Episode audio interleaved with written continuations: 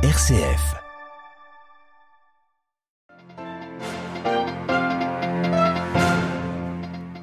Les jeunes premiers bâtisseurs de la paix, le pape a reçu à midi 6000 étudiants et écoliers italiens engagés dans un programme d'éducation à la paix. François leur a donné de grands témoins comme exemple à suivre. Vague de protestations en Chine contre les mesures sanitaires anti-Covid. Le gouvernement assure que sa stratégie est un succès, mais ce mécontentement apparemment ne doit pas cacher la relative adhésion de la majorité à la politique gouvernementale. Glissement de terrain au Cameroun, une quinzaine de personnes sont mortes hier après-midi lors d'un rassemblement funéraire selon un dernier bilan. Nous ferons le point. Un archevêque indien poursuivi en justice au Kerala, c'est en Inde. L'église locale paie son engagement contre l'extension d'un port commercial qui menacerait la survie des pêcheurs locaux. Radio Vatican, le journal, Xavier Sartre. Bonjour. Un vent de jeunesse au Vatican. Ce matin, le Saint-Père a reçu en audience près de 6000 étudiants et écoliers italiens. Il venait d'une centaine d'établissements scolaires engagés dans un programme national d'éducation à la paix. Un an autour du thème Pour la paix avec le soin, en lien avec le pacte éducatif global lancé par François en 2020. Aujourd'hui, le pape a appelé ces jeunes à construire la paix tous les jours en s'inspirant d'Elaïde Patrignani de grands témoins. Oui, Xavier, et le Saint-Père l'a fait remarquer à ces jeunes, nous parlons souvent de paix lorsque nous nous sentons directement menacés. Par exemple, lors d'une éventuelle attaque nucléaire ou d'une guerre menée à notre porte, et c'est ce que l'actualité nous rappelle. En fait, la paix nous concerne toujours, toujours, a insisté François, et pour la construire au quotidien, on peut se tourner vers des modèles. Le pape a parlé à ces jeunes Italiens de Saint François d'Assise, ce jeune rêveur est encore aujourd'hui une source d'inspiration, a-t-il déclaré, en se disant lui-même fasciné par cet homme insouciant et rebelle. Il y a aussi le bon samaritain de l'évangile, exemple de compassion, et plus proche de nous, Saint Jean 23. Le pape François a invité à relire Pacem in Terris, l'encyclique du pape Roncalli sur la paix dans le monde, paru il y a bientôt 60 ans. Martin Luther King a aussi été mentionné, le pasteur qui a promu un monde de justice, de liberté et d'égalité dans un contexte américain fortement marqué par la discrimination raciale. Et vous, quel est votre rêve pour le monde d'aujourd'hui, pour le monde de demain a enfin demandé François à ces jeunes, les invitant à rêver grand. Et pour les aider, il y aura les JMJ de 2023 à Lisbonne, là où l'on rêve d'une fraternité fondée sur la foi en Dieu, qui est la paix. Mais d'abord le temps de l'avant, une occasion de faire chaque jour des gestes de fraternité et de service, a conclu le pape, pour avancer vers Jésus prince de la paix. Adélaïde Patrignani. Pour plus de précision, bien évidemment, une seule adresse www.vaticannews.va. Décès hier à Rome à l'âge de 63, de, à l'âge de 63 ans, pardon, du cardinal Richard Bawob, évêque de Wa au Ghana et président depuis fin juillet du symposium des conférences épiscopales d'Afrique et de Madagascar. Il avait été créé cardinal le 27 août dernier, même s'il n'avait pas pu assister au consistoire, ayant été victime d'un malaise peu avant.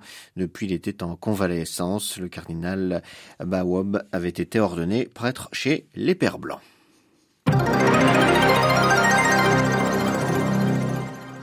Face au mécontentement inédit d'une partie de la population, les autorités chinoises assurent que leur combat contre la Covid-19 est une réussite. Réponse aux critiques qui sont apparues dans la rue ce week-end dans plusieurs villes de Chine. Le président Xi Jinping a été visé par des slogans hostiles appelant à sa démission, ce qui reste très rare, mais qui est à la mesure de la désillusion et de l'exaspération de certains Chinois après presque trois ans de pandémie et de restrictions très sévères censées assurer la victoire contre le virus. Mais ces mouvements de colère actuels ne doivent pas occulter le fait que les Chinois, dans leur ensemble, ne rejettent pas en bloc cette stratégie du zéro Covid, comme nous l'explique Antoine Bondaz. Il est chercheur à la Fondation pour la recherche stratégique et spécialiste de la Chine. Premièrement, il y a un déterminant euh, sanitaire avec des contraintes sanitaires. Il faut rappeler que la population euh, chinoise, et notamment les plus vulnérables, sont mal vaccinées mal vaccinés non pas à cause du vaccin, de l'efficacité du vaccin, mais à cause de la couverture vaccinale qui demeure limitée. Par exemple, le nombre de personnes âgées de plus de 60 ans ayant reçu une troisième dose est relativement faible en Chine, sans parler évidemment de ceux qui auraient pu avoir une quatrième dose. Euh, contrainte sanitaire également, le système hospitalier chinois ne permet pas de faire face à un engorgement massif comme on a pu le connaître au printemps 2020. Euh, Et puis troisièmement, il y a une acceptabilité à la mort en Chine par rapport au Covid qui est extrêmement faible et qui se comprend pour une raison simple. Il n'y a depuis le début de la pandémie eu que 5000 morts officiellement sur le territoire chinois quand on est à plus d'un million, évidemment, euh, aux côtés des États-Unis ou même euh, en Europe. Des propos recueillis par Olivier Bonnel. L'ancien président comorien Ahmed Abdallah Sambi, condamné à la réclusion à perpétuité, il était jugé pour haute trahison. Il dénonce un procès inéquitable. Cela fait quatre ans qu'il est détenu.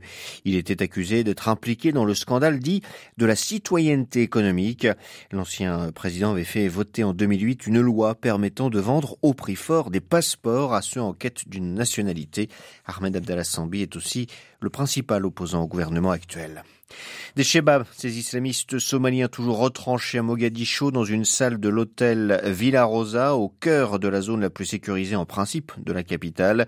Ils ont pris d'assaut hier le bâtiment. Selon les forces de sécurité, quatre personnes ont été tuées. L'essentiel des civils et des responsables politiques présents au moment des faits a pu être évacué hier soir.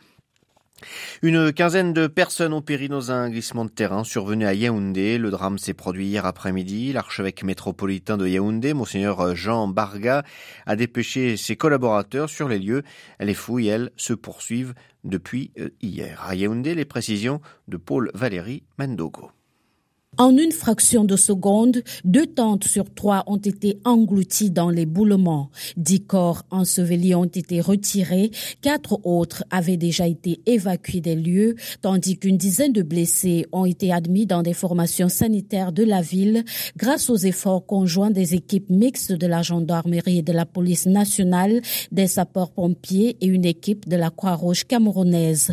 Des sources indiquent que des victimes étaient venues participer à une cérémonie funéraire organisée par une association à caractère communautaire pour commémorer cinq de ses membres défunts.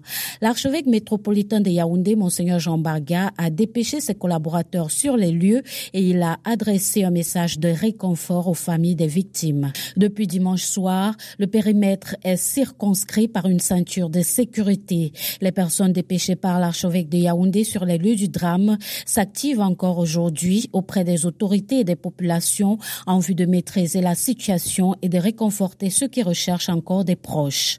Paul Valéry Mondogo, DDA pour Radio Vatican. Glissement de terrain également ce week-end en Italie sur l'île d'Ischia dans le golfe de Naples. Le pape lors de l'Angélus a salué les victimes et les sinistrés. Cinq personnes sont mortes selon un dernier bilan. On est toujours sans nouvelles de sept autres. Au-delà du drame humain, c'est l'incurie des autorités en, manière, en matière de construction qui est pointée du doigt. La tolérance des précédents gouvernements vers les constructions illégales est en effet remise en cause, la catastrophe ayant emporté essentiellement des maisons construites dans une zone à risque. En Inde, la police a lancé des poursuites contre l'archevêque de Kerala dans le sud du pays. Monseigneur Thomas Netto est accusé d'avoir participé à un mouvement de protestation contre un chantier portuaire samedi. Les pêcheurs locaux, soutenus par l'Église, tentent d'empêcher la reprise des travaux qui durent depuis sept ans et qui menaceraient la pêche dans cette zone de l'océan Indien. À New Delhi, les précisions d'Emmanuel Derville. C'est l'un des plus grands chantiers en cours en Inde. Depuis 2015, le groupe Adani investit plus de 900 millions d'euros pour construire un port sur la côte du Kerala, dans le sud-est du pays. Mais au fur et à mesure que le chantier avance, les pêcheurs locaux s'aperçoivent qu'il leur est de plus en plus difficile de travailler et craignent de perdre leur logement. Avec le soutien de l'Église, ils ont bloqué les travaux et saisi la justice. Celle-ci a finalement donné raison au groupe Adani. Samedi, des affrontements entre les pêcheurs et des groupes fondamentalistes hindous, soutenus par le gouvernement maudit, ont débouché sur plusieurs arrestations. L'archevêque Thomas Netto est notamment poursuivi pour conspiration criminelle. Des prêtres sont également dans le viseur de la police et au total, des poursuites ont été engagées contre 3000 personnes. Le patron du groupe Adani, Gautam Adani, est l'homme le plus riche d'Inde et il a financé l'ascension politique du Premier ministre Modi pendant près de 20 ans. New Delhi, Emmanuel Derville pour Radio Vatican. Grande manifestation hier au Mexique. 750 000 personnes environ ont défilé dans les rues de Mexico en soutien au président López Obrador. Le président était lui-même présent en tête de cortège. Une manière pour lui de faire face à un certain mécontentement au sujet de sa réforme électorale et de répondre à une précédente manifestation de masse de l'opposition il y a quelques jours. Voilà, c'est la fin de cette édition. Prochain retour de l'actualité en langue française, ce sera ce soir à 18h heure de Rome. D'ici là, à toutes et à tous, une excellente journée.